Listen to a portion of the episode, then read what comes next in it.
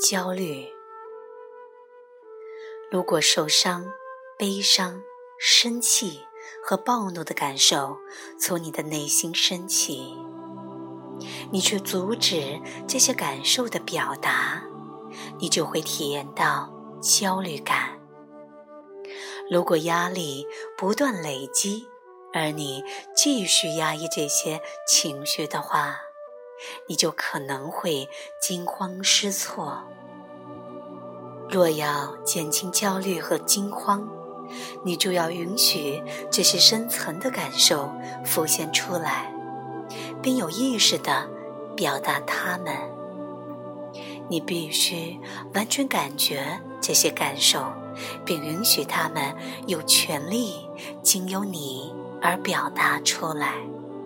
但要用一种负责任的方式。唯一不健康的生气方式，就是压抑你内在的怒气，或把怒气发在自己身上。我们大多数人都懂得压抑愤怒，把它窝在心里，于是怒气就转向了内在，这常常会导致抑郁。如果你感到抑郁，你就问自己，是否对任何事怀有怨气？如果答案是肯定的，再问自己是在生谁的气，为了什么而生气？如果要从抑郁中走出来，你必须去感受愤怒，并学会用有意识的、负责任的方式将它表达出来。如果你有受伤的感觉，那就表示你并没有得到你所想要的，或是你得到了你不想要的。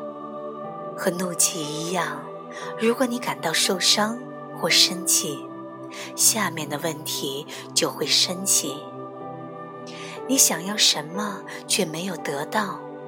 你不想要什么却得到了？你是否以清晰而充满爱的方式来表达你所想要的？你是否知道自己到底要什么？你是否允许自己去感受那份受伤？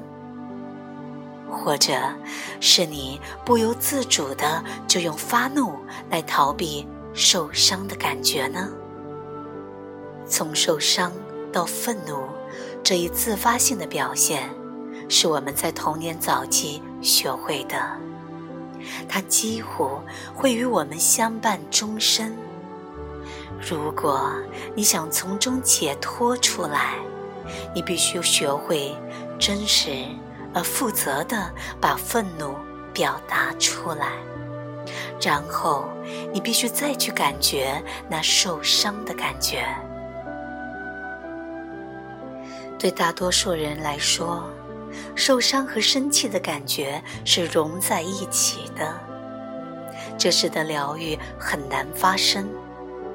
当你表达愤怒时，受伤的感觉会浮现；而当你表达受伤的感觉时，怒气也会浮现，以至于这两种感受都没有被完全的表达出来。你必须把这两种感受分清楚。首先，完全的感受并表达你的怒气；当愤怒被表达后，再去感受伤害。生气几乎总是对伤害的一种反应。如果你能充分感觉伤害，怒气就没有理由存在了。